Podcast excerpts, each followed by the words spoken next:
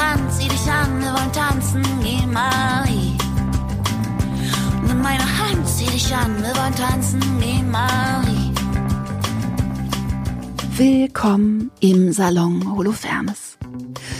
Ich bin eure Gastgeberin Judith Holofernes, meines Zeichens hauptsächlich Songwriterin und Autorin, bis was Neues dazukommt.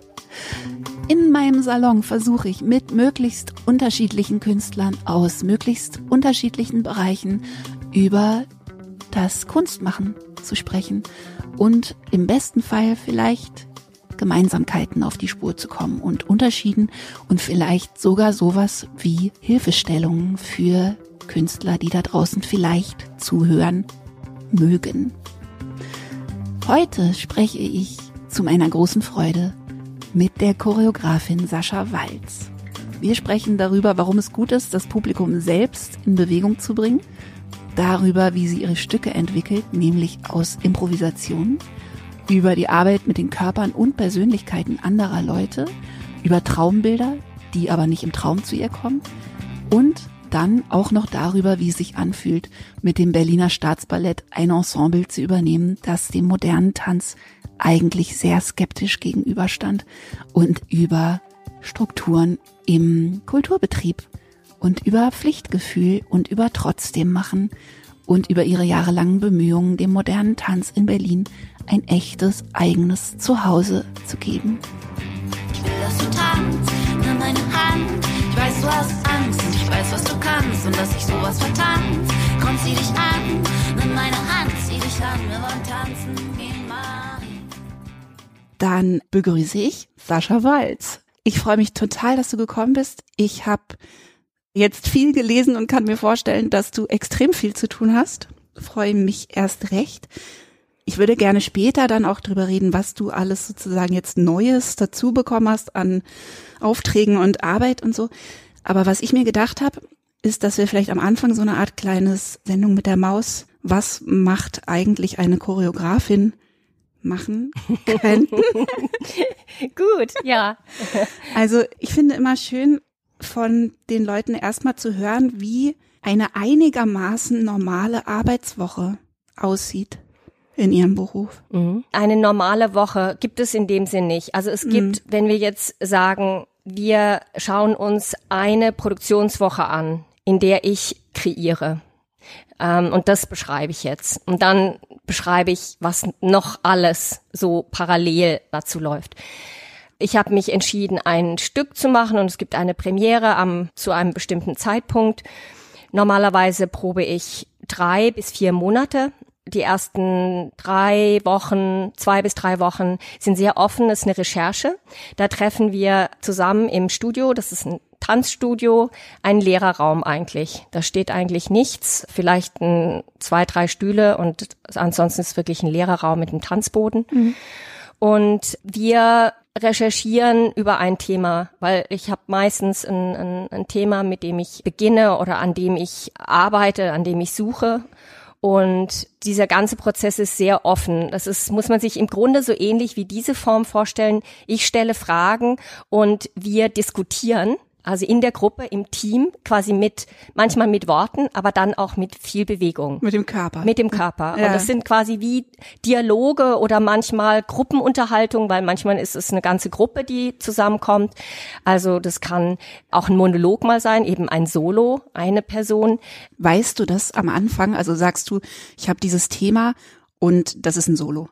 Oder hast du das Thema, gibst es rein und dann sortiert sich das so, dass Ja. du denkst, nee, das sind zu viele Leute, zwei müssen raus. Ja, so. also das ist sehr unterschiedlich. Wenn ich zum Beispiel bei Sacre du Printemps von Stravinsky, als ich das Stück gemacht habe, da gibt es die Rolle eines Opfers. Das ist eine Einzelperson. Dann Ja. weiß ich, es gibt zu einem bestimmten Zeitpunkt ein Solo und dann ist das ganz klar und ist von Anfang an klar und ich muss die Rolle auch besetzen.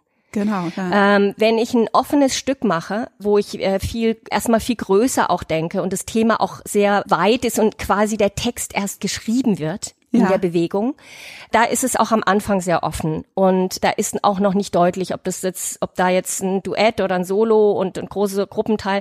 Meistens gibt es viel Gruppenarbeit, weil das ist was, was mich sehr interessiert, Gruppendynamik und, und Gruppenprozess. Aber in dieser ersten Phase ist alles noch sehr offen. Ja. Und nach dieser ersten Phase geht es dann stärker ins Detail und dann kann es auch sein, dass ich bestimmte Bereiche, die dieses Thema berühren, vielleicht völlig zur Seite räume und nur sage, wir konzentrieren uns nur noch auf eine bestimmte Frage und gehen dann da vertieft hinein. Und dann beginne ich auch langsam bestimmte Bewegungsabläufe zu wiederholen.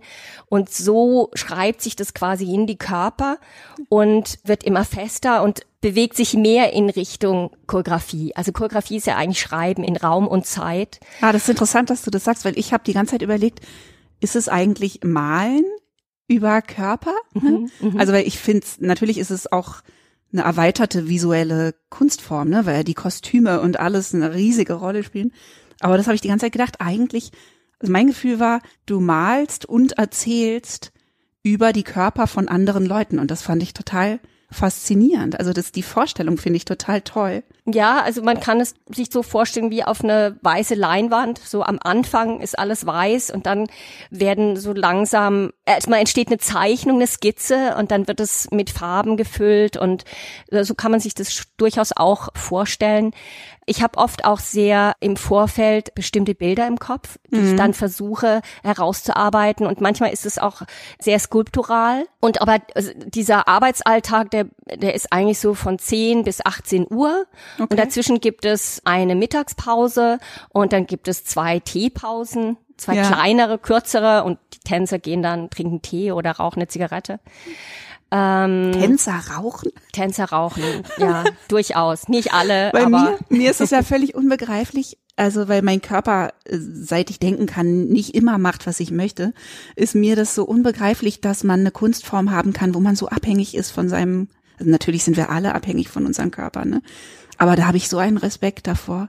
Aber als Sängerin mhm. bist du ja, ja, extrem mit deinem, mit deiner Seele auch. Also über die Stimme, die ist ja noch, die ist ja sehr, sehr eng auch mit der Seele verbunden. Absolut. Und ja. im Tanz auch. Mhm. Aber ich glaube, wir können also jemand, der eine Grippe hat oder sich ganz, der sich relativ krank fühlt, kann trotzdem meistens noch auf der Bühne stehen. Ah ja. Aber ein, ein Obwohl Sänger es sehr athletisch ist, ne? Also was ihr macht, ist ja schon ja, das ist sehr athletisch und es ist auch, es muss jemand sehr verletzt sein, weil sonst, bei uns sind eher dann die Probleme, wenn es Muskeln oder Sehnen, Knochen, dann hat man ein Problem. Dann ja. hat man ein Problem, ja. Ja. Ich finde das sowieso diese Zusammenarbeit mit den Tänzern total faszinierend, weil natürlich habe ich das auch, ne? Also ich habe eine Idee und dann tue ich mich mit Leuten zusammen, die die Idee mit mir ausmalen mhm. und weitertragen. Also ich kenne mhm. das schon, mhm. aber ich habe mir das dann also ich habe jetzt ja ein paar Stücke gesehen und dann im Internet auch noch mal ein paar. Und wenn man da genau hinguckt, dann merkt man halt, dass die Tänzer ja sehr unterschiedlich sind in ihrem Ausdruck. Mhm. Ne, also dass man, auch wenn man eine Szene hat, wo alle das Gleiche machen, was ja auch immer mal vorkommt, dass man denkt, die eine hat dabei sowas Vogel, Artiges und ganz Leichtes, ne? Und die andere ist voller Kraft und wie so ein Vulkan und trotzdem mhm. machen sie eigentlich das Gleiche. Mhm. mhm. Und da habe ich mich gefragt, wie das für dich ist, wenn du sowas erarbeitest, mhm. wie dieses Zusammenspiel ist. Also ob du dann bei dem Tänzer was wahrnimmst und denkst, ah, okay, von der kommt das, die muss ich so und so. Also wie funktioniert das? wie du die Leute einsetzt, was sie mitbringen. Ja, ja, das ist ein ganz wichtiger Punkt. Also ich glaube, das ist, das ziemlich deutlich beobachtet, dass mich interessiert die Persönlichkeit und auch gerade das ganz eigene und so wähle ich auch die Tänzer tatsächlich in den Auditions aus. Es sind oft Sachen, so, so, so Merkmale, die manchmal auch ein bisschen, ja, ungewöhnlich sind, nicht unbedingt so dem klassischen Tänzertypus unbedingt entsprechen muss, wenn es das überhaupt gibt, noch. Ist mir auch aufgefallen tatsächlich, dass ich das Gefühl hatte, man sieht eine breitere, ja, einfach einen, breiteren Ausschnitt an echten Menschen, als man das sonst irgendwie beim Ballett oder so sieht. Ja, ne? auf jeden Fall. Also das geht mir auf jeden Fall um darum, Menschen zu sehen mhm. und die natürlich eine ganz besondere Fähigkeit haben, denn sie sind Tänzer und haben einen besonderen Ausdruck. Aber das dann zu vertiefen und rauszuarbeiten und mit manchen Tänzern arbeite ich ja über einen langen Zeitraum, dann bedeutet das nicht, dass ich jedes Mal wieder das Gleiche herauskitzeln möchte, sondern dann auch immer unterschiedliche Facetten und unterschiedliche, ja, unterschiedliche Charaktere und manchmal auch an der Thematik kommt plötzlich was zum Vorschein. aus Mhm. einem, aus einer Persönlichkeit, Ja. die die Tänzer manchmal selber von sich gar nicht kannten. Also das ist auch erstaunlich, was das dann bewirkt in so einem kreativen Prozess, wenn man wirklich in die Tiefe geht. Und das ist eigentlich, was ich spannend finde auch. Und auch, dass diese eigene Persönlichkeit so zu bewahren und sie nicht zu vereinheitlichen. Das ist jetzt Sascha Walz und Guest, die sollen sich ja alle so bewegen. Das finde ich sehr schwierig, sondern es- mir geht es eher darum, dass sie dieses große, ja, Mosaik, es gibt ein gesamtes Bild, entsteht, Mhm. und das ist auch, das ist ein Kollektiv, Ja. aber jeder Einzelne ist, ist ganz, ganz wichtig. Ja, und teilweise, was ich sehr speziell fand und was sich auch mir eigentlich erst eröffnet hat, nachdem ich ein paar Sachen gesehen hatte, ist, dass ich das Gefühl habe, dass du oft einen Charakter oder eine Person in diesem Stück von ungefähr drei Leuten darstellen lässt. Oder bei Dido und Aeneas sind es zwei, ne? aber teilweise sind es ja dann doch auch noch mehr. Und irgendwie hatte ich das Gefühl, du möchtest eine Emotion zeigen und dadurch, dass du diese ganzen Tänzer zur Verfügung hast, kannst du diese Emotion so auffächern. Und das finde ich total schön. Also das berührt einen dadurch total, weil man sieht sozusagen den, zum Beispiel einen inneren Kampf, sieht man als eine Auseinandersetzung zwischen fünf Persönlichkeiten und Körpern und dadurch geht es irgendwie tiefer, finde ich, wenn man es sich, wenn man zuschaut. ne? Ja, also es ist genau wie du eigentlich gesagt hast, das bei Dido und Aeneas ist es, war ja meine erste Oper. Und da war so die Frage, wie gehe ich damit um, dass ich Solisten habe und einen Chor? Und da war dann die Entscheidung, ja, ich werde die, die Hauptfiguren, aber auch die Nebenfiguren alle quasi doppeln im Gesang und im Tanz. Und aber in der Hauptfigur habe ich es dann tatsächlich nochmal aufgefächert, quasi das Innenleben, ihr eigenes Begehren, was auch in einem inneren Konflikt war. Also Ja. das Wollen und ihr Pflichtgefühl, dass ich quasi da nochmal unterschiedliche Facetten sichtbar machen konnte.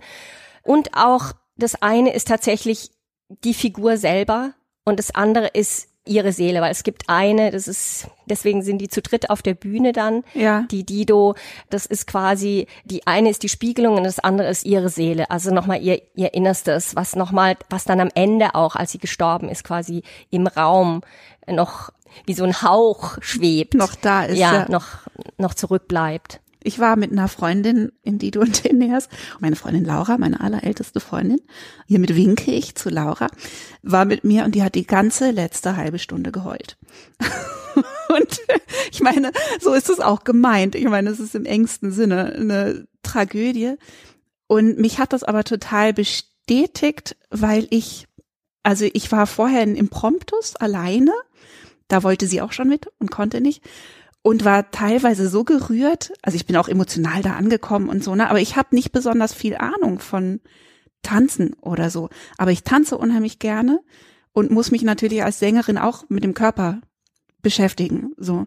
Und was mich wirklich verblüfft hat, ist, wie direkt Tanz an die Gefühle geht. Also, dass man dazu wirklich überhaupt nichts verstehen muss, ne, sondern diese Körper in dieser Bewegung zu sehen, geht genau ans Gefühl so, ne? Und dann hatte ich irgendwie, musste ich dran denken, also wenn zum Beispiel Janis Joplin singt, ja, oder irgendjemand mit einer sehr seelenvollen Stimme, dann versteht man das ja auch darüber, dass man das kennt. Also man hört es und denkt, so klingt ein Körper in Schmerz.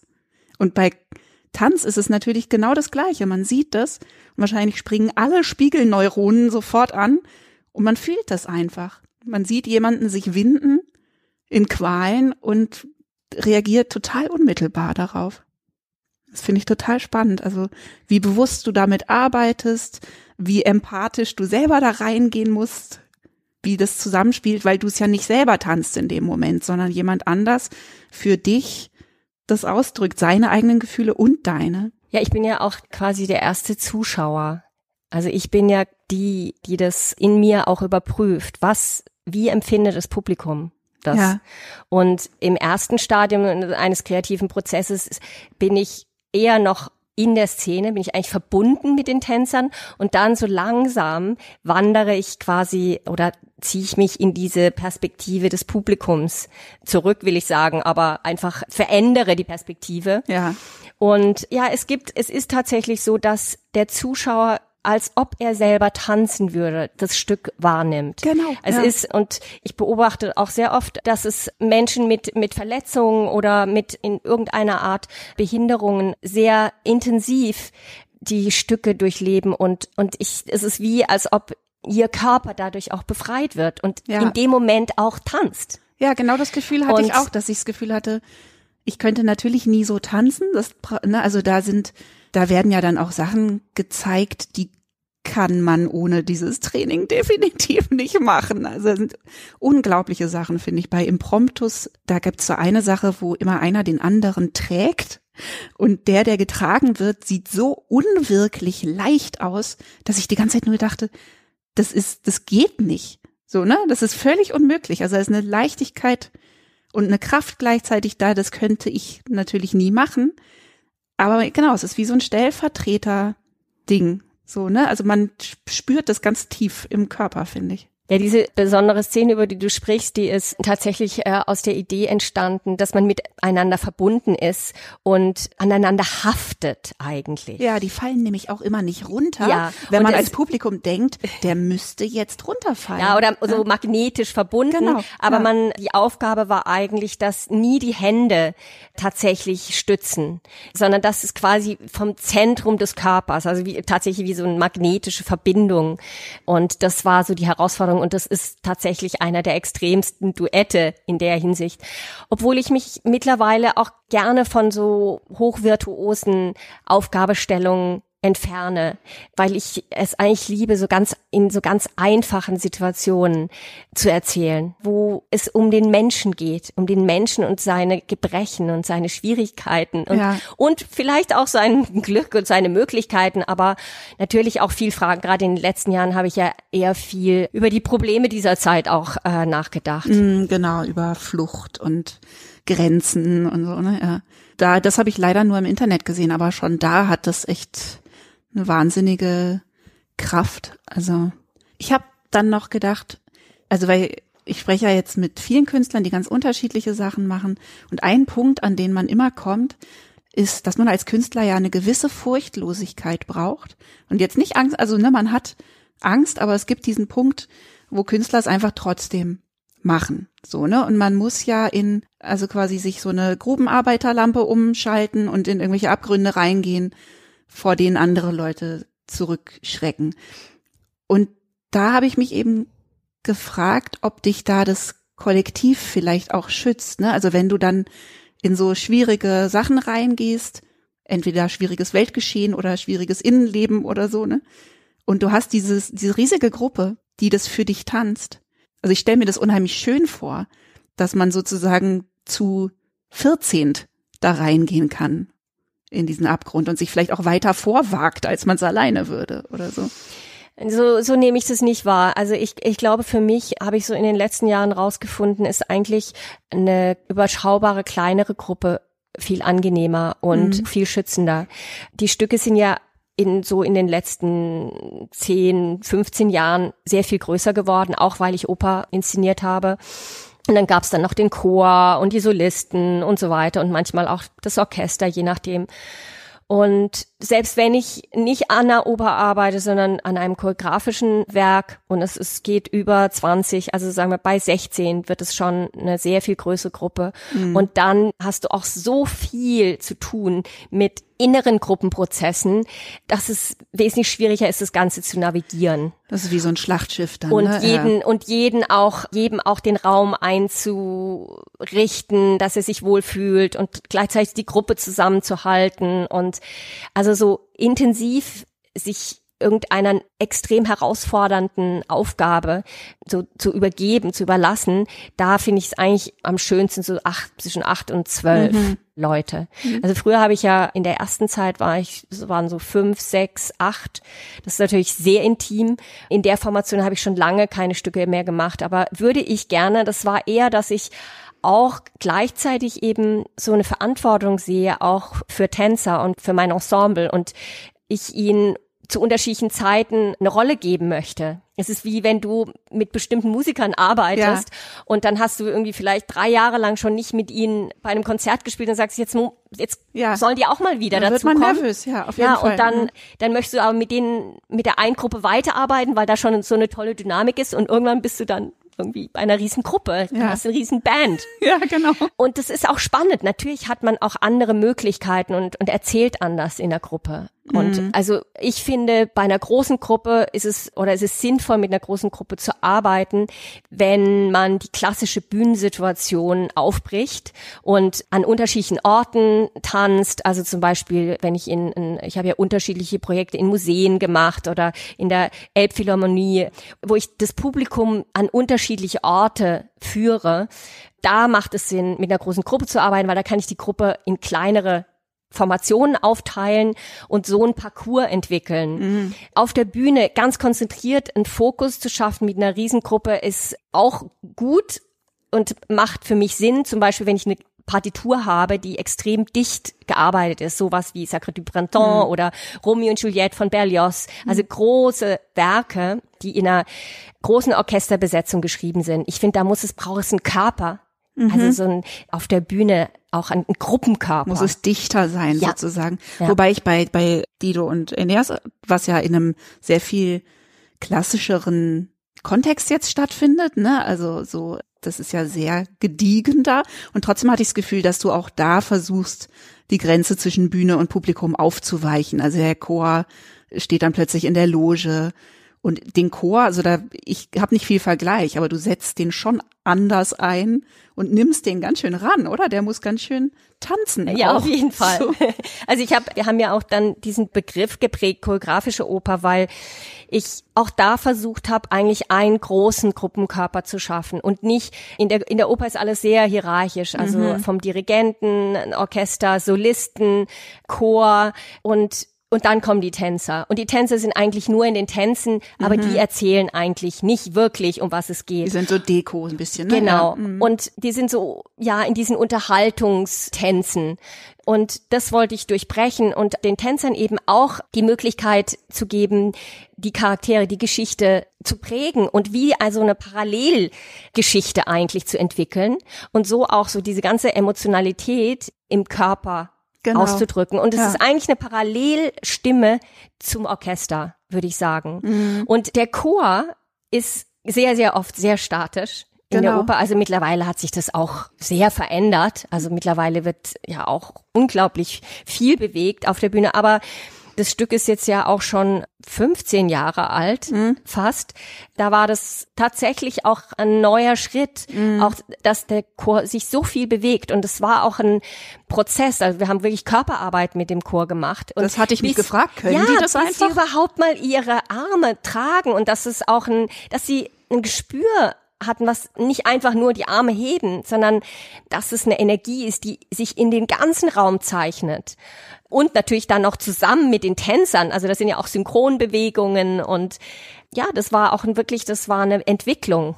Und ja. ich finde, dass sie das toll machen. Und mittlerweile kommen auch Generationen von Chorsängern, die das jetzt übernehmen und, und das neu lernen. Und es ist spannend zu sehen. Ist denn da an der, also das Staatsballett ist ja das, was du übernommen hast. Ne? Und ich habe mich gefragt, also einfach nur eine logistische Frage sozusagen, weil da sind ja Tänzer, die auch bei Impromptus zu sehen sind. Achso, also was du jetzt gesehen hast, ist die Duniers und das ist Sascha Walse-Guest. Mhm. Das hat nichts mit dem Staatsballett zu tun. Ah, okay, alles klar. Das ich dachte nämlich, du hättest das vielleicht vermischt oder nein, so. Nee. Alles klar. Nee, das sind wirklich, das sind zwei komplett unterschiedliche Unternehmen. Sascha Weißen Guest ist die Kompanie, die es seit 25 Jahren gibt, die ich zusammen mit Jochen Sandig gegründet habe. Ja. Und jetzt bin ich Co-Intendantin zusammen mit Johannes Oehmann am Staatsballett. Und das mischt sich nicht. Das, das sind nicht, nicht, die gleichen Tänzer. Alles das klar. Sind nicht die gleichen Tänzer. Ja, weil das hatte ich mich gefragt. Das wäre wahrscheinlich Nein. auch schwierig, das Nein, zu das verweben. Ist, äh, das war eben auch nicht Staatsballett, sondern es findet nur an der Staatsoper statt. Und es ist richtig, dass das Staatsballett an der Deutschen Oper, an der Staatsoper und an der Komischen Oper aufführt. Ja. Und wie, wie ist das dann für dich, wenn du so ein Ensemble übernimmst? Weil ich stelle mir das auf der einen Seite natürlich schwierig vor, ne? wenn, wenn man, also wenn das so wichtig für einen ist, diese Persönlichkeiten mhm. und so. Aber auf der anderen Seite natürlich auch ein bisschen wie Schlaraffenland oder Süßigkeitenladen oder so, ne? also dass man erstmal guckt, okay, wen haben wir denn hier? Oder? Und dann so anfängt zu arbeiten und erst sich mal rausstellt, mit wem man es jetzt eigentlich zu tun hat und was da kommt. Also wir sind ja schon seit drei Jahren in den Vorbereitungen. Johannes Oehmann hat letztes Jahr schon, war schon als Intendant unter Vertrag, während ich noch ein jetzt erst dazugestoßen bin, weil Nacho Duato ein Jahr früher gegangen ist. Und mhm. in der Zeit haben wir auch schon Auditions gemacht. Das heißt, es gab auch schon einen relativ großen Wechsel und wir haben sozusagen unsere Idee einer Gruppe und diese Neuausrichtung des Ensembles auch schon im letzten Jahr beziehungsweise ja im letzten Jahr begonnen mhm. und auch weiterhin werden wir Auditions machen, sodass dieses Ensemble neu geformt wird. Aber es ist richtig, dass da auch Tänzer sind, die schon sehr lange dabei sind. Und das Tolle an Tänzern ist, dass sie diese Offenheit haben, auch mit unterschiedlichen Choreografen zu arbeiten und sich immer wieder neu auf unterschiedliche Handschriften, unterschiedliche Menschen, unterschiedliche Arbeitsweisen einstellen. Und das finde ich sehr erstaunlich. Also was jetzt in unserer Intendanz, Johannes Oehmann und meiner, so besonders ist, es gibt ein Ensemble, aber wir haben mittlerweile neun zeitgenössische Tänzer in okay. diesem Ensemble und das gab es vorher nicht. Ja. Also vorher waren es klassische Tänzer und neoklassische Tänzer, aber jetzt gibt es klassische Tänzer und zeitgenössische Tänzer und das formt ein großes Ensemble. Und die zeitgenössischen sind aber neu, weil das hatte ich mich Richtig. nämlich gefragt, Richtig. wie das funktioniert. Wir haben immer gesagt, dass wir 50 Prozent Klassik und 50 Prozent zeitgenössisch machen wollen und dass wir das klassische Erbe bewahren wollen. Ja. Und man sieht es auch jetzt nach unserer ersten Spielzeit wie das aussieht mhm. und dass wir sogar noch feiner auf das klassische Ballett schauen und nicht schon die also die Neoklassik, die sich doch noch mal aus dem ganz klassischen Ballett weiterentwickelt hat, sondern dass wir wirklich gucken, was ist denn das klassische Ballett? Mhm. Also um das auch noch mal stärker gegenüberzustellen. Was ist der zeitgenössische Tanz? Was kann der zeitgenössische Tanz uns erzählen jetzt? Was sind die Möglichkeiten dieser Kunstform? Und wie unterschiedlich ist dieser Ausdruck?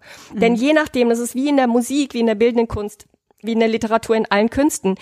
Natürlich gibt es eine Palette an Möglichkeiten und wir wollen die Plattform dafür sein, diesen Künstlern die Möglichkeit zu geben, mit diesen tollen Tänzern mhm. zu arbeiten. Und was passiert in der mhm. Auseinandersetzung mit Künstlern, die ihm jetzt arbeiten und auch sich mit den Fragen auseinandersetzen, mit so hochtrainierten Tänzern?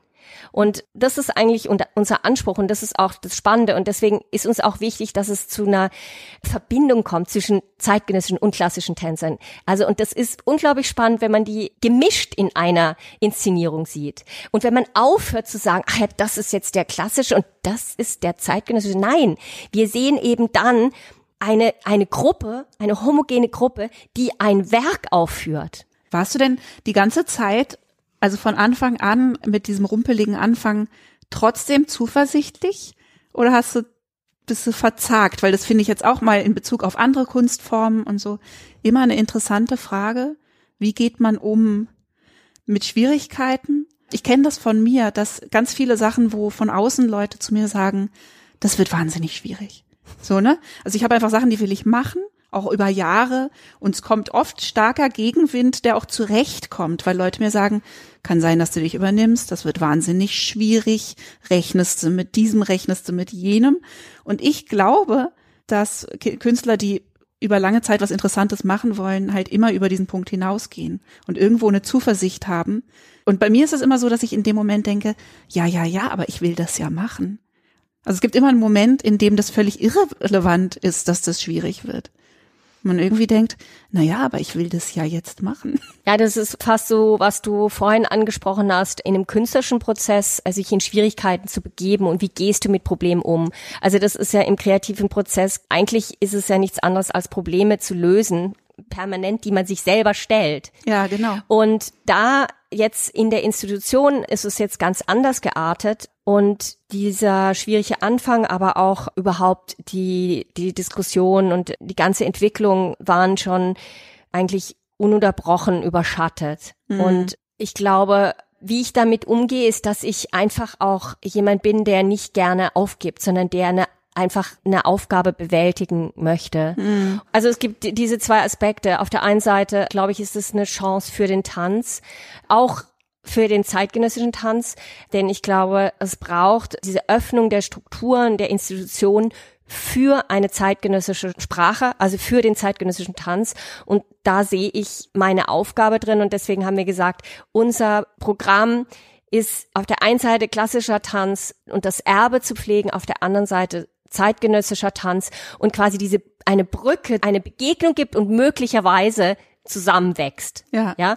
Und das war quasi die Vision, die das Ganze gestützt hat und darin auch die Aufgabe, dem Tanz mehr Aufmerksamkeit dem zeitgenössischen Tanz, mehr Bedeutung und die Zeit an der Schaubühne zusammen mit Thomas Ostermeier, Jens Hilje und Jochen Sandig war extrem wichtig und hat sehr viel Leuten, die dem Publikum, die normalerweise vom Sprechtheater kamen, dem zeitgenössischen Tanz eröffnet. Und erst hatte ich sehr viel Choreografien, aber wir haben viele Choreografen eingeladen. Später dann Constanza Makras hat weiter an, an der Schaubühne gearbeitet, aber ich finde es extrem schade, dass es jetzt kein Tanz mehr an der Schaubühne gibt. Und ich glaube, es fehlt insgesamt in der Stadt an Orten, wo Tanz kontinuierlich in den Institutionen präsent ist. Mhm. Und der Tanz, das sieht man auch jetzt wieder an den Diskussionen. Es gibt so eine Organisation, die heißt Rundertisch Tanz, die hat eine Studie gemacht über den Tanz und es gibt eine unglaublich große freie Szene, aber es gibt keine Unterstützung, mhm. um dieses unglaubliche, reiche, kreative Feld wirklich zu heben und zu stützen. Und ich finde, die Institutionen müssen sich eben öffnen und deswegen habe ich mich in die Institution begeben, um das möglich zu machen. Ja, genau. Ich finde das sehr, sehr mutig und auch, weil mich das Thema Mut und Furchtlosigkeit mich einfach interessiert in Bezug auf Kunst. Also ich glaube, dass das oft das ist, was Künstler, die es schaffen, in Anführungsstrichen, unterscheidet von anderen ganz, ganz tollen Künstlern. Ne? Es ist einfach der Moment, wo man sich Sachen traut und sie einfach macht, obwohl man weiß, dass sie schwierig werden. Und ich finde, das ist fast die größte Schwierigkeit, die man sich einladen kann, ne? ist, dass man sagt, auf der einen Seite ist es kreative Arbeit, die muss verletzlich sein, die muss beweglich sein, die muss zart sein.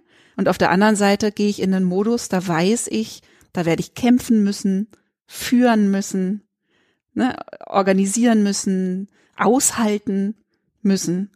Und das finde ich, also ich finde das sehr mutig. Also ich, ich muss auch sagen, und ich finde es auch wichtig zu wissen, natürlich bin ich oft verzagt und zweifel. Das kennst du und das kennt jeder Künstler, dass wir durch große so Perioden gehen, wo, wo wir zweifeln immer an unserer Arbeit. Absolut. Ja. Und ich glaube, also ich habe ein Problem auch mit der Kultur der Kritik. Mhm. In Deutschland, ich kenne das aus anderen Ländern. In Holland gibt es dann einen anderen Ethos. Ja. Ähm, ich total spannend. Dass man dass man Stücke beschreibt, dass man sie stehen lässt, so wie sie sind und dass man sie nicht, dass man nicht persönlich wird, dass man nicht den Künstler an angreift. sich angreift. Mhm. Und ich merke, wie ich so eine Projektionsfläche wird und man mich scheitern sehen möchte mhm. und auch mich als Frau ja. scheitern sehen möchte. Das kann ich mir und sehr was, gut vorstellen. Was man da ertragen muss und ich muss ganz ehrlich sagen, da bewundere ich auch die Politiker. Egal, da geht es mir nicht um, was jemand leistet und was jemand gesagt hat, sondern einfach nur, was die ertragen müssen an öffentlicher öffentlicher Kritik, die oft unter der Gürtellinie ist. Ja, in deinem Bereich natürlich auch dann sehr eloquent und boshaft und ne, also ich denke dann immer, also alle Künstler müssen lernen, mit Kritik umzugehen und alle verrutschen manchmal auf der Linie ne, zwischen ertragen können und nicht. Und ich habe mir das dann, als ich mir das alles angehört habe bei dir, gedacht, ich kann wenigstens sagen, das ist doch alles irgendwie total blöd, ja, weil wenn, wenn du im Internet guckst bei einer Indie-Rock-Band, bei den Kommentaren zu einem Video, da ist das meiste wirklich, das kannst du irgendwie mit einem guten Regenmantel abschütteln, so, ne, weil du denkst, also komm, so, so brauchen wir gar nicht erst anfangen. Und dann habe ich aber gedacht, wenn man sich in einem Bereich bewegt, wo das so ausgefuchst ist mit der Kritik, also wo das so wie eine eigene Kunstform fast ist, wenn auch eine, also, ne, eine, die einen bestimmt karmisch nicht besonders glücklich macht. Aber es ist sehr geschliffen und die Leute machen eine Wissenschaft daraus, irgendwas abzuwatschen ne, und führen sozusagen extrem scharfe Schwerter. Und ich stelle mir das so schwierig vor. Also in, in den letzten Jahren habe ich mich eigentlich relativ gut gewappnet, weil ich auch keine Kritiken mehr gelesen habe und mich einfach davon distanziert habe. Aber dadurch, dass ich jetzt eine veränderte Funktion habe, muss ich ja über das Ballett und über die Aus, also wie wird das Ballett von außen dargestellt, beschrieben und so weiter, als Intendanten musst du darüber Bescheid wissen. Das heißt, ja. ich muss das auch lesen. Ja. Und das ist für mich so ein, so ein Umlernen. Und wie kann ich mich jetzt noch weiter wappnen? Ja. Wie viel mehr Panzer kann ich mir jetzt noch aufbauen, ja. ja, dass ich geschützt bin? Na, du musst ja eigentlich jetzt die Künstlerin sein und die Intendantin, die die Hand schützend über die Künstlerin legt. Also eigentlich müsste man da ja jemanden haben. Und das also ich stelle es mir wahnsinnig schwierig vor. Ich mache das auch, ich lese nichts mehr. Mhm. Ich habe das so gelöst, dass ich jemanden, den ich sehr mag und schätze und der sehr schlau ist und dem ich sozusagen, den ich als Stellvertreter nehmen kann, mein Zeug lesen lasse. Mhm. Und ich habe mit dem dann ausgemacht und irgendwann erzählst du mir dann so unterm Strich, wenn ich irgendwas wissen muss, haben wir nie gemacht. Also alleine die Tatsache, dass ich das abgegeben hat, hat es für mich ja. komplett erledigt. Aber wenn man das nicht mehr machen kann, ja vielleicht ist es auch ein, also wenn ich es positiv formuliere, ist es, kann ich auch als Persönlichkeit daran wachsen, noch mehr in mir zu ruhen, mich noch mehr davon zu distanzieren und die Vision vor Augen. Aber natürlich gibt es Momente, wo du, wo du verzweifelt bist. Und ich glaube, da wird es schwierig, weil bis jetzt habe ich tatsächlich die Dinge gemacht und vor allem eben die Kunst gemacht als andere. Ich habe ja sehr viel administrative Dinge gemacht, weil ich die Company geleitet habe oder auch in den ganzen Gastspielen und, und, und auch die Projekte oder die Festivals zuhören. Also ich habe immer sehr viel mit Organisation auch zu tun gehabt, weil ich das auch spannend finde oder Personalplanung und Gagengefüge und so weiter. Das sind auch Bereiche, die mich interessieren. Aber Jetzt hat es einen anderen Stellenwert, eine andere Dimension und ich frage mich natürlich auch, wie schaffe ich diesen Freiraum und diesen Raum im Geist in mir, auch in meinem Herzen, um zu schaffen, um diesen kreative, diese kreative Freiheit, die wirklich ein völlig anderer Zustand ist. Das werde ich jetzt rausfinden.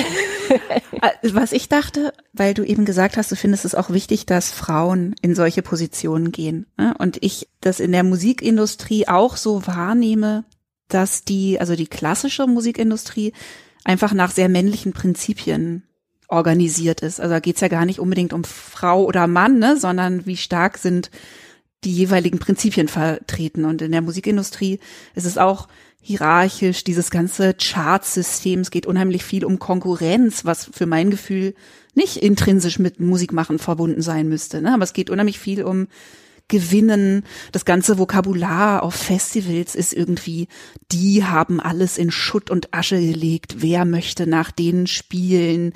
Die machen alles platt. Also ne, als höchstes Lob. So und es ist unheimlich männlich darin.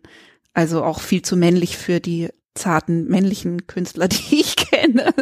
Und ich habe das Gefühl, dass es da Chancen gibt, jetzt mit dem Internet und damit, dass das eh alles kollabiert, das irgendwie neu zu machen ne? und weniger hierarchisch. Und daher kommen dann auch diese Ideen mit so Abosystemen und so, ne, dass man sich ein bisschen entzieht. Jetzt, wo du sagst, dass, dass du so lernen musst, das alles zu ertragen und zu tragen, frage ich mich halt, ob es nicht eben auch einen weiblicheren Weg eben geben kann, mit genau diesen Härten umzugehen. Also ich stelle es mir wahnsinnig schwer vor, aber eben beweglich und verletzbar zu bleiben, obwohl man führt und obwohl man das eben alles tragen muss. Ne? Also ich kann mir vorstellen, dass man als Tänzerin eine bessere Chance hat, als ähm, wenn man nicht dieses Training hat, weil es da ja auch unheimlich viel um diese Verbindung von Kraft und Leichtigkeit geht. Ne? Du musst ja eigentlich auch dauernd navigieren, wie viel Anstrengung geht wo rein und wo verkrampft es und wo bleibt man irgendwie tänzerisch mhm. und leicht. Aber ich stelle es mir mhm. sehr, sehr schwierig vor. Also ich glaube schon, dass Frauen die Möglichkeit haben, anders ihre Führungsrolle auszufüllen, aber oft ist es so, dass je, je weiter und je höher sie in, in, in Führungspositionen kommen, auch irgendwo die männlichen Strukturen einfach annehmen und in denen eben funktionieren. Absolut, Statt dass es umgekehrt ist, dass, dass das System sich verändert. Genau. Und also ich habe natürlich auch keine Antwort. Ich weiß nur, dass, dass Herr Schweizen Guests ganz anders funktioniert und wirklich als Kollektiv, dass jeder sehr viel mehr Eigenverantwortung trägt, dass es einfach nicht von oben nach unten, sondern eher kreisförmig, kann man sagen. Oder meistens ist es ja vertikale in der Hierarchie und horizontale. Aber ich würde eher vielleicht das Bild des Kreises auch, dass es ein, ein, ein Zusammen eben ist. Und das, was, und das getragen ist und dieser Zusammenhalt, der entsteht und, und dieses gemeinsame Ziel ist, ist die Kunst. Und die steht und die verbindet alle, ja, die, Ja. die spinnt alle zusammen. Und in den Institutionen ist es von Anfang an dieses absolut vertikale oder Pyramide Ja. und dieser Bau ist total statisch und nimmt jedem Einzelnen auch unglaublich viel Motivation, wenn er immer fragen muss weiter und immer höher und nie selbst eine Entscheidung fällen kann. Also dein ganzer, deine etwas zu bewegen, etwas neu von sich einzubringen und ich, ich denke, diese Strukturen, die müssen viel flüssiger, viel, ja, viel selbstverantwortlicher und ich glaube mittlerweile auch kleinere, kleinere Strukturen, Kleinteiliger. kleinteiliger, Ja. ähm, aufgebrochener und dann schneller, flinker, beweglicher, flexibler. Genau. Das ist total interessant, weil ich glaube, das ist überall so, ne, dass das, glaube ich, ein Vorteil ist von diesem weiblichen Prinzip sozusagen, egal wer es gerade trägt, dass es eben sehr beweglich ist und sehr flexibel, so, ne, und Frauen ja einfach von Haus aus auch körperlich und so das mitbringen und das haben müssen. Ich finde auch sehr spannend, wie gehen wir mit Schwäche um? Also können wir uns erlauben, schwach zu sein? Ist Schwäche tatsächlich etwas Negatives oder ist es gerade etwas, was uns auch verbinden kann? Also ist es gerechtfertigt zu weinen, wenn uns etwas erschlägt, wenn wir traurig sind? Oder müssen wir es so wegsperren und irgendwie eine Fassade aufbringen und dann eiskalt? Oder ist es nicht gut, denn wir kennen alle Schwäche, ja? Ist es nicht gut, das auch sichtbar zu machen und zuzulassen und zu sagen und das zu teilen? Weil also ich glaube, dass unsere Gesellschaft einfach krank daran auch. Ja, natürlich. Ja? Und wir, wir müssen das leben auch. Ja. Und wenn wir alles immer nur verstecken und je, je weiter wir in diese, diese ganze Social Media Fassade eintauchen, ja, das ist Genau. ja überhaupt, ich habe eine spannende Studie gelesen, wo überprüft wurde, wie funktionieren Selfies bei Menschen mit Depressionen und dass Menschen, die keine Selfies machen, wesentlich weniger anfällig sind wie Menschen, die extrem viel positive Selfies die ganze Zeit posten. Oh, wie fürchterlich, ja. Weil, Mhm. weil du quasi, du bist ja dann quasi die ganze Zeit in einem in dieser Fassade. in dieser Fassade und in diesem Verstellen permanent Ja. zwischen innen und außen überhaupt nicht mehr verbunden. Genau. Ja? Ich habe neulich genau das, also genau den Impuls gehabt. Ich war im Urlaub und aus verschiedenen Gründen total unglücklich. Auch Gründe, also die einfach zusammengekommen sind und es ging mir total schlecht in diesem Urlaub. Und dann hatte ich plötzlich den Impuls, also erstens habe ich echte Gemeinschaft gebraucht und dachte, hey, wozu hat man denn dieses Social Media, wenn man sich nicht mit anderen Leuten verbinden kann? Und hatte den Impuls, dass ich dachte, es gibt viel zu wenig echtes Leben und Elend und sich schlecht fühlen und kleinlich und blöd auf Instagram. Und dann habe ich drei, vier, fünf Posts gemacht, wo ich so Tagebuch habe angefangen zu schreiben, relativ ausführlich über, wie schlecht es mir geht im Urlaub. Und gerade Urlaubsbilder sind ja immer so, ne, genau dieses strahlende, wie toll alles hier am Strand auf Mallorca. Und ich habe gedacht, so, jetzt Elend auf Mallorca. Und das war so schön, weil so viele Leute eingestiegen sind. Das war unheimlich gut fürs Herz. Und ich glaube, dass das vielleicht die nächste Evolutionsstufe ist von diesen asozialen Medien. Den ja. Wirklich. Und es war, es war Ja, wunderschön. cool. Es war wirklich bezaubernd so, ne? Weil dann haben, also ich hatte teilweise 140 Kommentare unter diesem Foto mit dem Text, wo Leute dann geschrieben haben von ihren total vergeigten Urlauben und wie sie verzweifeln an der Urlaubsplanung und wie es nie so läuft und absolut absurde, wahnsinnig lustige Geschichten auch. Also bei einer Frau hat die Katze den Wasserhahn angemacht und zu Hause, die sie zu Hause gelassen hatten und die Wohnung unter Wasser Nein. gesetzt und solche Sachen. Und das hat mir so gut getan. Und das habe ich so ein bisschen mir vorgenommen, dass ich das mache. Also, dass man sich zeigt, dass man das als im Prinzip politischen Akt in dieser Social-Media-Zeit sieht, sich verletzlich und verwundet, nicht nur mhm. verwundbar, sondern verwundet mhm zu zeigen. Ich finde das total wichtig. Also ich, ich bin ja nicht so überhaupt gar nicht in Social Media unterwegs, aber ich meine das auch in Bezug auf Institutionen oder in, in Gruppenprozessen. Mhm. Denn äh, gerade wenn du große Gruppen führst, du bist immer strahlend, ja. alles läuft, zack, du weißt genau, wo es lang geht und gibst allen die Richtung vor. Mhm. Was ja überhaupt nicht immer oder was selten stimmt, weil meistens weißt du ja gar nicht unbedingt, wo, wo es lang geht und ja. du suchst genauso. Und ja, und in der Gruppe, mit denen ich in den letzten Jahren gearbeitet habe, konnte ich über bestimmte Unklarheiten, Unsicherheiten auch sprechen und die auch zeigen. Und die Tänzer haben mir eigentlich meistens gespiegelt, dass es für sie sehr schwierig war, wenn ich versucht habe, alles wegzuschieben und zu tun, als ob gar nichts da ist und gar nicht mehr zu kommunizieren und nur noch ja, zu sagen, da, da, da, da, da, als wenn ich durchlässig meine, meine Gefühle, meine Unsicherheiten mit ihnen teile. Dann ja. wissen sie, warum ich so und so handle. Was ich dich noch fragen wollte zu dem kreativen Prozess, weil diese Bilder, die man da sieht, die wunderschönen Bilder und teilweise verstörenden und beunruhigenden und also auf jeden Fall sehr starken Bilder, die haben für mich sowas Traumhaftes oft, ne? Also auch wie du mit Kostüm arbeitest. Da habe ich mich gefragt, ob da manchmal eigentlich ein Bild führt. Also ob du aufwachst mit Dido muss eingewickelt sein in ihre eigenen Haare, in eine riesige Schleppe aus Haaren und sich darin in wie so ein mhm. Kokon verspinnen im Sterben mhm. oder so. Ne? Das sind mhm. ja absolute Bilder, die so übers Rückenmark funktionieren. Kommen die dir auch so und dann baust du alles andere drumherum? Ja, tatsächlich bei, bei Dido sind das so Schlüsselbilder. Das sind zum Beispiel die Haare, das waren ganz, ganz frühe Idee, als ich über das Stück nachgedacht habe. Ganz, ganz, ganz früh.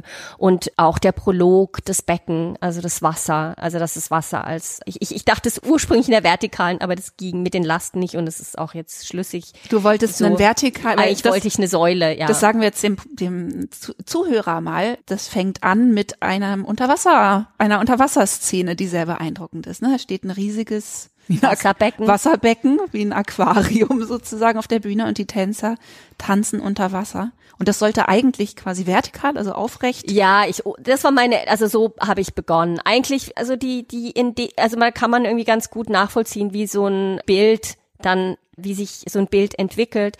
Ich wollte das Blau des Mittelmeers. Ich hatte eigentlich die Idee, dass ich ein Video mache und quasi wie den, den Weg Aeneas aus dem brennenden Troja, auch wirklich auf dem Schiff. Das war so, so meine ja. Fantasie. Auch mit dem Video. Das hatte ich, das war der Anfang. Und dann habe ich das nicht weiterverfolgt. Ich wollte auch kein Video benutzen. Mhm. Und dann blieb aber, okay, was ist an diesem an diesem Bild das Wichtigste und das ist auch das Meer. Ja. Und und es ist auch sehr ähm, es hat was Beunruhigendes, ne, weil es ist unheimlich schön, aber gleichzeitig hat es eben auch was von Ertrinken und bedrohlich. Also es mhm. hat was mhm. beides irgendwie, ne? Leben und Tod in diesen Unterwasserszenen, finde ich. Also mich erinnert es auch sehr stark an so griechische Reliefs. Ah ja, klar. Also diese, mhm. diese Friese. Absolut. Und das waren dann meine Assoziationen und, und dann suchst du eine technische Umsetzung und, und jetzt steht hier eben dieses Wasserbecken. Aber das oft geht ein Bild durch viele Prozesse, ja. bis es dann diese Form hat. Aber das Bild zum Beispiel der Haare war wirklich, ich hatte einfach das Bild dieser langen, langen Haare. Ja. Und dann haben wir es ausprobiert. Ich wusste ganz genau den Moment, wo das stattfindet, war noch nicht klar. Da habe ich schon relativ lang dran damit experimentiert. Aber das Bild, das entstand einfach. Äh, ja. Und, und so gibt es eigentlich in vielen Stücken so, so Schlüsselbilder, die wie die Essenz des, des ganzen Stückes ist. Ja. Und Hast du da richtig, also bist du einfach von alleine sehr gut angebunden an dein Unterbewusstes? Oder hast du sogar Techniken wie, weiß ich nicht, Meditation oder mit Träumen arbeiten oder so, wie du das verstärkst, diesen Zugriff auf solche Bilder? Na, es ist eher wie so ein, ein permanenter innerer Dialog, also mit, mit deinen inneren Bildern, mit ja so Art Visionen oder und dann auch Träumen. Manchmal gehe ich tatsächlich direkt in Träume, aber so ganz genau Umsetzung von Träumen mache ich eigentlich nicht. Mhm. Das sind eher wirklich so, so, so Visionen, die, die ich am Tage spüre und die ich dann versuche zu fassen. Das ist aber auch nicht immer so tatsächlich. Ich habe keine besonderen Techniken. Ich habe früher im Tanz habe ich, als ich selbst getanzt habe, da gibt es ziemlich viele Techniken, wo man in seine innere Bilderwelt auch über die Vorstellung des Körpers und die dann auch diese ganze ja die ganze Vorstellungswelt nochmal eigentlich befreit. Also da habe ich sehr viel auch äh, studiert mhm. darüber, aber ich glaube mittlerweile ist es eher sehr aufmerksam zu sein, was was in einem schwingt und Zuhören, und das dann ne? auch und das dann aufzuschreiben und es festzuhalten, überhaupt zu sehen, was ist das. Manchmal kann es auch was sein, was ich im Alltag sehe. Also in in Körper zum Beispiel hat mich eine Szene so berührt auf der Straße. Da haben wir in der Nähe einer psychiatrischen Klinik geprobt und da gab es oft Menschen, die da spazieren gegangen sind und eine Situation, die ich da dem Mann, dem ich da begegnet bin, sie hat mich so berührt, dass ich die dann mit in die Proben genommen habe und wir damit weitergearbeitet haben und die hat dann quasi eine ganze Szene, die wo es ums Nervensystem ging, quasi bestimmt. Also Toll, ja. es kann auch durchaus ja, oder einen bestimmten Charakter oder oder auch die frühen Stücke zum Beispiel, also Allee der Kosmonauten, da habe ich ja richtig recherchiert in in Marzahn und habe Interviews geführt, also manchmal halb so halb dokumentarisch und dann aber fiktive Charaktere daraus entwickelt, aber, aber aus diesen Gesprächen heraus. Hm. Oder Zweiland, wo ich, also es sollte auf der Straße spielen und da habe ich ganz viel Kioske und, und so Imbiss fotografiert. Und das war quasi der Ausgangspunkt. Und diese ganzen Schutthaufen, die aus den, aus den Ruinen oder aus den Abbruchhäusern in den 90ern auf der Straße lagen. Also diese, diese ja Schutthaufen, solche Bilder. Also man findet immer wieder Bezüge zur Realität auch. Ja. Und wenn man dann eine Kunstform hat, die so ist ja schon raumgreifend, ne? Also du bist eben jetzt nicht wie ein Dichter, der sagt, ich schreibe heute mein Gedicht, morgen ist es fertig, sondern alles, was du machst, ist auf jeden Fall, selbst wenn es eine kleine Kompanie ist, eine kleine Gruppe, sehr aufwendig. Ne? Also das hat immer einen gewissen es nimmt immer eine bestimmte Zeit ein, oder? Du weißt immer, wenn ich jetzt mich einer Idee zuwende, dann wird die mich wie lange beschäftigen? Ungefähr? Also wenn ich wirklich ein Stück mache, dann drei Monate. Also das ist nur, das ist nur die Probenzeit. Dann geht oft irgendwie ein halbes Jahr bis ein Jahr Vorbereitungszeit voraus. Und das beinhaltet dann sowohl inhaltlich diese, die Suche äh, oder die Musik oder den Komponisten auszuwählen oder Kostüm oder Bühnenbild zu entwickeln und auch natürlich die ganze Produktion zu finanzieren und Co-Produzenten zu finden und so weiter und so fort. Und hast du dann manchmal wie so eine Art Ideenstau oder so? Weil ich denke dann manchmal, wenn man ein Hirn hat, was so funktioniert, dann hat man diese Ideen ja nicht nur dann, wenn man sie gerade braucht, sondern vielleicht auch, wenn man gerade in der Vorbereitungsphase ist für was, was sicher noch ein halbes Jahr dauern wird. Und dann siehst du irgendwas auf der Straße, was du unbedingt machen willst. Also hast du da manchmal Schwierigkeiten, dass du von deinen eigenen Ideen überholt wirst? Also ich habe das manchmal, dass ich so ein bisschen mit den Armen rudere, dass ich denke, oh, ich habe so viel zu tun. Also im besten Sinne so, ich will so vieles machen und manchmal dauern mir dann die Sachen mhm. zu lang, mhm. bis ich mich wieder dem nächsten zuwenden kann. Mhm. Ja, die Projekte, die sind ja sehr oft sehr im Voraus geplant. Also manchmal weiß ich, dass ich in drei Jahren, also gerade mit den Opern, da musst du drei Jahre im Voraus etwas entscheiden. Und du musst auch manchmal ein Bühnenbild entwickeln, was erst ewig weit und du bist aber eigentlich konkret mit was völlig anderem beschäftigt. Genau. Das ist manchmal irritierend. Das ist einfacher, wenn du existierende Stücke inszenierst. Also wenn du zum Beispiel das Libretto hast, wenn du die Musik hast, mhm. dann ist es sehr viel konkreter. Und dann kann ich sehr viel schneller arbeiten. Ja. Wenn ich eigene Stücke kriege, ist es sehr viel schwieriger. Und weil da muss ich in, wirklich in Kontakt mit mir selber sein. Und was du sagst, dass du bestimmte Ideen hast, und dann denkst, ah, das dauert noch zu lang, bis ich das dann verwirklichen kann. Also ich, ich schreibe natürlich Sachen auf, die mm. ich dann entweder wieder hochhole oder manchmal auch wieder zur Seite lege, weil es sich nicht mehr im Jetzt, also weil ich, ich liebe auch, dass die Dinge wirklich aus dem Moment kommen. Sachen gehen auch vorbei. Ne? Ja. Also manchmal ist es ja. so, dass ich, ich habe jetzt gerade aus bestimmten Gründen so einen Stau, dass ich, ich war krank im vorletzten Jahr und so und konnte Sachen nicht machen dass ich jetzt gerade entscheiden muss, welche von meinen Ideen eigentlich noch frisch sind und Mhm. noch jetzt sind. Aber ich finde das manchmal schwer, Mhm. eine Idee fallen zu lassen, die eine Zeit lang ganz dringend war und dann einzusehen, dass der Moment vorbeigegangen ist. Ist dir das auch schon passiert? Also, dass du was losgelassen hast und gedacht hast, nee, das hätte seine Zeit gehabt. ja, ich, aber ich, ich bin, ich, ich kann das dann auch gut loslassen eigentlich. Ich, ich vertraue dann tatsächlich auf, auf das, was dann kommt. Es ist mir dann wichtiger, dass es stimmig ist und oder wenn ich was mit jemandem erarbeitet habe und also ich habe zum Beispiel ein, ein, ein Solo mal begonnen vor, vor langer Zeit mit einem afrikanischen Tänzer. Das ist eigentlich toll. Das liegt immer noch so und haben wir aber dann nicht mehr weiter, weil wir haben dann ein anderes Stück gemacht und aber das wird irgendwo, das wird irgendwann kommen. Also ich findet sein Zuhause. Ich, ich, ich, ich, ich vertraue darauf, dass dann irgendwann der Zeitpunkt kommt und das, dann machen wir das fertig. Ja. Aber du bist auf jeden Fall ja auch eine Künstlerin, die den Wandel mag, oder? Also die gerne so auch sehr unterschiedliche Sachen ausprobiert. Und das finde ich ganz spannend. Also es gibt, habe ich das Gefühl, Künstlertypen, die sind sehr mono. Ne? Und das funktioniert für die ganz toll. Die haben eine Leidenschaft.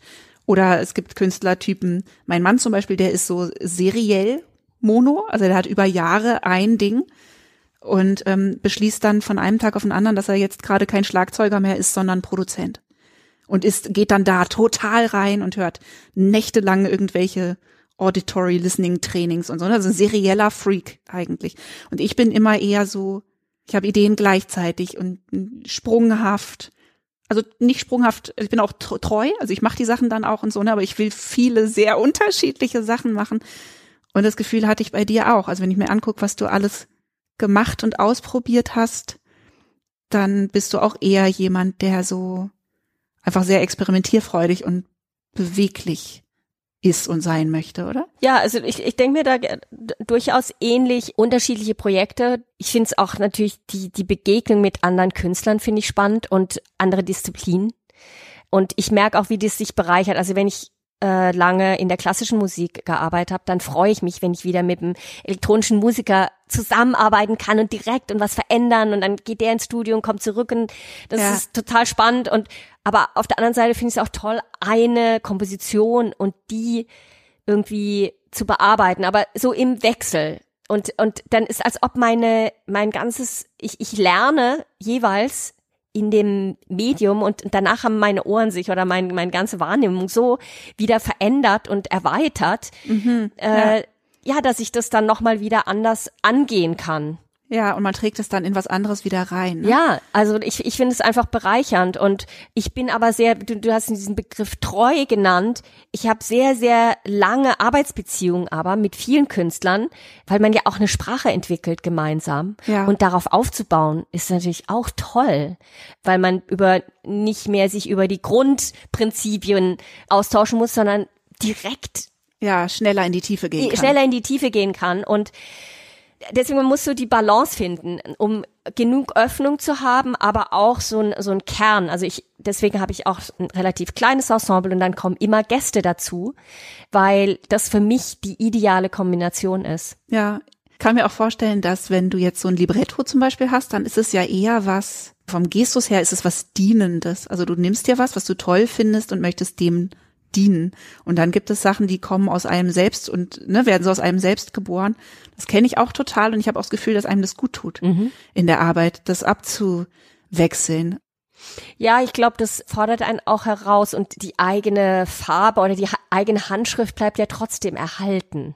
Also auch wenn du, Absolut. wenn du das übersetzt und, und interpretierst, das bist ja trotzdem du und es ist deine Stimme. Genau, ja. Und das ist, wie du das instrumentierst oder was auch immer. Und aber trotzdem, ja, ist vielleicht die Herangehensweise dann anders. Und das nächste Mal, ja, so, so erweiterst du deinen Horizont eben auch. Ja, ich denke, das hat mit Lernen auch zu tun und auch offen zu sein, zu lernen. Also dienen ist, ja, Mhm. vielleicht auch dienen.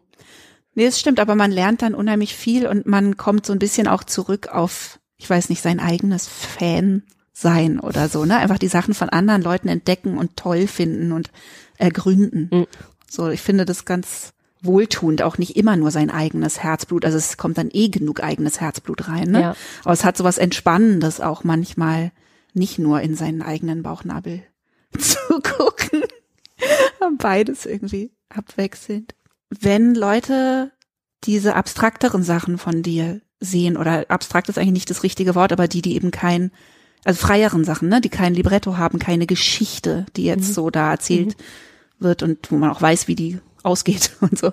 Ist es dir wichtig, dass das auf einer bestimmten Ebene verstanden wird? Oder ist es dir wichtig, dass es emotional sich überträgt? Also geht es dir eher um das emotionale Erfassen von diesen Bildern und dass die Leute eben empathisch das mitfühlen? Oder gibt es auch eine Ebene, wo du denkst, das möchte ich aber schon gerne, das wollte ich sagen und das möchte ich, dass das verstanden wird? Das ist, glaube ich, eine Kombination von beiden Aspekten. Mir ist, mir ist sehr wichtig, dass der Zuschauer mit sich selbst in Kontakt kommt auch. Und es gibt oft diese Frage, ja, wie ist es gemeint? Und ich habe das jetzt so gesehen, ist es auch so? Und ich beantworte das meistens nicht und sage eher, so wie du das gesehen hast, ist es genau richtig. Du siehst etwas mit deiner Geschichte, wie du groß geworden bist aus deiner, aus deinem Kulturkreis. Also wenn wir ein Stück hier zeigen, ist es was anderes, ob wir das in Korea zeigen oder im Libanon, in Israel, in Russland, in Amerika. Also jeder hat natürlich seine ganz eigene Historie und das ist wichtig und die Bilder müssen so frei sein, dass sie diese Projektionsmöglichkeit auch haben. Mhm. Und das ist, finde ich, was ganz, ganz Spannendes, dass es eigentlich etwas in Gang setzt, eine geistige Auseinandersetzung und einen inneren Dialog, sodass jemand sich selbst darin erkennt. Und natürlich gibt es Bilder, die sind relativ eindeutig und die werden dann auch so verstanden. Und dann habe ich das meistens auch so deutlich gemacht, mhm. dass ich das so will. Und ansonsten. Exodus zum Beispiel, ne? Bei Exodus finde ich, ist es einfach sehr klar, weil es ja auch sehr in, in dieser Zeit ja. gebunden ist, ne? Mhm. Und irgendwie, glaube ich, jedem sofort klar ist, was da angespielt wird an Flucht und ja. Vertreibung und Verdrängung und so. Und das ist sehr eindeutig. Aber bei Impromptus zum mhm. Beispiel mhm. fand ich das schwebender. Mhm. Wobei es da ja, glaube ich, auch ein bisschen ums Schweben in der mhm. Schwebe und mhm. Balance und so geht. Aber da ist es eher so, dass man rauskommt und denkt, was ich auf jeden Fall gesehen habe, ne? also ich, war ähm, Menschsein. Mhm. Ne, also, dass man rausgeht und denkt, ja, da tanzen Leute, was es bedeutet, ein Mensch zu sein. Mhm. In, in, allem, was daran auch äh, schwierig und schmerzhaft ist und aber auch schön. So, ne? Aber genauer hätte ich es nicht fassen können. Und da kam mir diese Frage, als ich das gesehen mhm. habe. Mhm. Aber ich finde es wichtig, es, es geht darum, dass du, dass du dich bewegst, dass du, dass du Fragen auch stellst. Also, dass du selber dir dann, oder du gehst vielleicht mit jemandem ins Theater und man diskutiert weiter und der andere hat vielleicht was ganz anderes gesehen und gerade bei Exodus oder anderen Inszenierungen, wo man zu unterschiedlichen Zeitpunkten mit äh, seinen Begleitern an unterschiedlichen Szenen oder etwas anderes gesehen hat, kann man das auch austauschen und ja, was hast du gesehen? Wie ist deine Warnung? Da wird es nochmal verstärkt eigentlich. Dass wir, wenn wir etwas sehen, einen eigenen, eigentlich eine eigene Aufführung sehen. Ja. Und das finde ich total spannend, dass wir aber alle zusammen da sitzen oder da stehen oder uns bewegen und gemeinsam in diesem Raum sind und mit den Tänzern, mit den Performern oder mit den Musikern und diesen Moment teilen in, in, in unserer so unterschiedlichen inneren Welt. Und du hattest gesagt, dass es sich verstärkt, wenn man sich selbst bewegt. Ne? Also das bei den, bei Absolut. Ne, Exodus war das wo die Leute sich auch mit ja. bewegen. Genau. Wenn man sich als Publikum sozusagen da mit reinbewegt, dass die Emotionalität halt natürlich sich total verstärkt. Und nicht nur die Emotionalität, glaube ich, sondern auch die Konzentration. Also ich habe das, mhm. kann das wirklich, also das ist mittlerweile in den Schulen wissen die das, dass die Kinder sich ab einem bestimmten Zeitpunkt einfach bewegen müssen, um wieder aufmerksam Absolut. zu lernen. Und wir sitzen aber irgendwie drei Stunden still und gucken uns irgendwie eine Oper an, okay, mit zweimal Pause, ja. wo wir dann auch stehen oder sitzen. Aber wenn man selbst sich im Raum bewegt und, und andere Perspektiven und mal von über und andere Menschen sich auch nochmal aufmerksam mit den Zuschauern ja bewegt oder sogar selbst tanzt, Toll. dann hat man danach merkt man auch eine völlig andere Spannung der Aufmerksamkeit der Zuschauer. Und es, es liebe ich, diesen Moment dann, wenn dann alles wieder ruhig wird und eigentlich die, die Aufführung noch viel konzentrierter wird und aber alle ganz bereit sind und nicht Toll. müde nach irgendwie anderthalb, zwei Stunden. Das finde ich echt großartig, das so zu machen. Ich habe gelesen und es hat mir total eingeleuchtet und habe das auch mit anderen Künstlern schon besprochen, dass im, in Bewegung das Gehirn auch anscheinend sozusagen die Möglichkeit hat, den inneren Zensor auszuschalten. Und das hat mir so eingeleuchtet. Und zwar ist es, also ich kann unheimlich gut schreiben im Laufen. Mhm, also mhm. schreiben natürlich mhm. nicht, sonst laufe ich gegen mhm. Sachen, ne, mhm. aber denken mhm. im Laufen. Songs, ganze Songs, die in einem Stück entstehen auf einem Spaziergang. Und das, was dabei hilft, ist dieser Rhythmus und tatsächlich aber auch die, dass man sich im Raum bewegen muss, schaltet den Bereich im Gehirn faktisch aus, der zensieren würde. Ne, und der zu viel rein funkt und stört. Und es leuchtet mir so ein. Ja, äh, das äh, wusste ich nicht, aber das ist absolut, das kann ich eigentlich nur unterschreiben. Ja. Also erstmal ist in unserem Gruppenprozess eigentlich versuche ich, dass es quasi so ein, so ein, so ein völlig freier Raum ist, wo man, wo eigentlich alles erlaubt ist und wo man auch sehr weit gehen kann, voreinander und miteinander.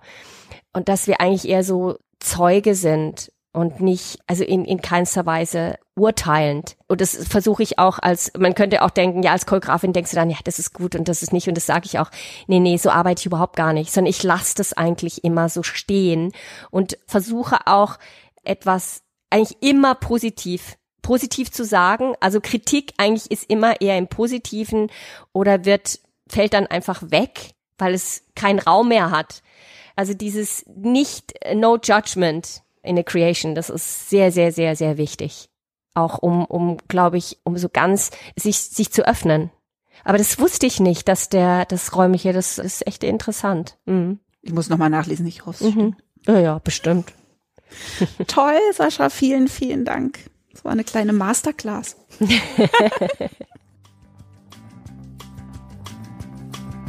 das war der Salon Holofernes mit Sascha Walz. Wenn ihr, so wie auch ich, noch kaum was oder nichts mit modernem Tanz am Hut gehabt haben solltet, guckt euch an, was Saschas Kompanie macht. Das ist wirklich ganz, ganz toll.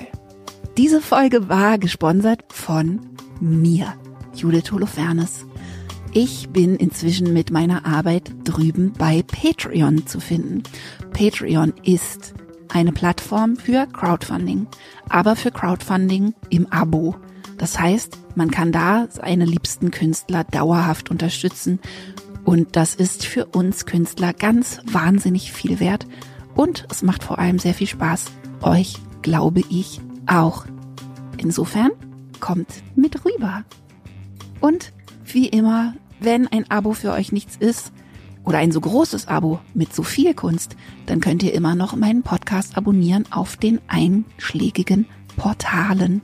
Das würde mir auch Freude machen. Bis bald. Du bist ein Schwan, ein V, ein Engelswesen, Marie. Nur die Federn sind verklebt, Flügel gestutzt du humpelst wie eine kriegsversehrte Taube. Du bist jung, Marie, jetzt guck nicht so verdutzt. Ich weiß, du hast Angst und ich weiß, was du kannst und ich will, dass du tanzt. Nimm meine Hand. Ich weiß, du hast Angst und ich weiß, was du kannst und dass ich sowas vertanz. Komm, zieh dich an, nimm meine Hand, zieh dich an, wir wollen tanzen, geh Marie. Nimm meine Hand, Schande und tanzen nebenan.